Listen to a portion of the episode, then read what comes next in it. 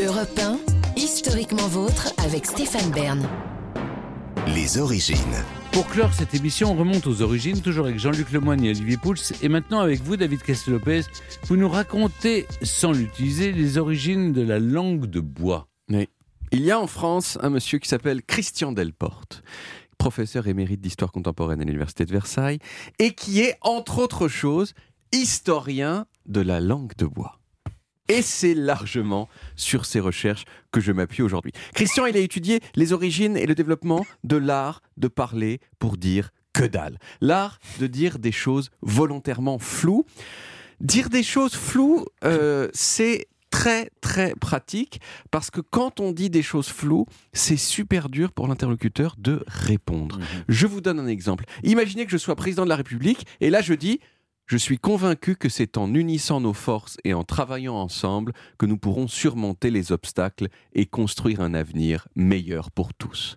Vous répondez quoi à il faut travailler ensemble pour surmonter les obstacles C'est imparable. Eh ben rien du tout. Vous n'allez pas dire moi je pense qu'il faut travailler chacun de son côté et parler à personne et c'est comme ça qu'on surmontera les obstacles. Personne peut dire ça. Bon l'idée de, l'idée de faire des phrases creuses un peu comme celle que je viens de dire euh, dans la perspective de d'enfumer son interlocuteur, ça date évidemment de il y a vachement longtemps. Les Grecs, ils connaissaient déjà. Il y a ça dans Molière avec les médecins qui disent euh, n'importe quoi pour vous faire acheter des lavements. Mais selon Christian Delporte, le moment où la langue de bois moderne est née, c'est la Révolution française. Pourquoi? Eh bien, à cause de l'apparition du régime parlementaire. Parce que plus il y a de démocratie, plus on parle, plus il faut convaincre publiquement des gens sans en fâcher d'autres, et plus la langue de bois se développe. Il y a des, de beaux exemples de langue de bois à la Révolution. Par exemple, Saint-Just qui a dit un jour L'homme révolutionnaire dit la vérité afin qu'elle instruise et non pas qu'elle outrage. Voilà. Ta gueule, Saint-Just. Bon, maintenant, euh, ce qu'on a envie de savoir, c'est de quand date l'expression Oui, langue de bois, bien sûr. Oui. Eh bien, en France, elle date de la fin des années 50. Non pas à l'époque pour désigner n'importe quel discours fumeux, mais spécifiquement les discours fumeux typiques des dictatures communistes, en URSS, euh, dans les pays de l'Est et en Chine. Elle a été utilisée par exemple par Edgar Morin, qu'un des premiers à avoir fait au début des années 60, un monsieur qui existe toujours, Edgar Morin, qui va avoir 101 ans. 102 ans cette année, euh, qui parle de langue de bois en 1961 pour désigner les discours officiels chinois. Et d'ailleurs, quand l'expression est entrée dans le Larousse en 1981, la définition c'était langue de bois, phraséologie stéréotypée utilisée par certains partis communistes et par les médias de divers États où ils, où ils sont au pouvoir.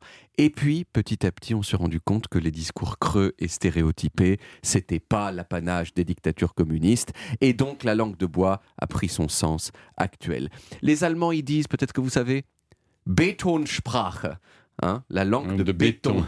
Les Italiens, Mm. ils disent politichese, la langue euh, des politiques. Les Chinois, ils disent langue de plomb, même si je ne sais pas le dire en chinois. Évidemment, aujourd'hui, tout le monde sait euh, ce que c'est que la langue de bois. Et donc, tout le monde euh, fait de la langue de bois tout en prenant soin de dire que non, pas du tout, c'est Mm. pas du tout de la langue de bois. Avec des phrases du genre sans langue de bois, je pense que l'avenir est dans le dialogue et la concertation. Ta gueule, ta gueule, ta gueule comme ta gueule Saint-Just. Pour finir, je vous propose un petit quiz langue de bois des hommes politiques français avec deux questions assez faciles. Est-ce que vous êtes prêts pour ce petit On quiz est prêts. Oui, allez. On y va. Son, son du quiz. Ah, c'est la première fois qu'il est fait pour un quiz. Pour moi, ça me, ça me met toute chose. Quel premier ministre français a dit la phrase suivante? Oui, il y a une vision.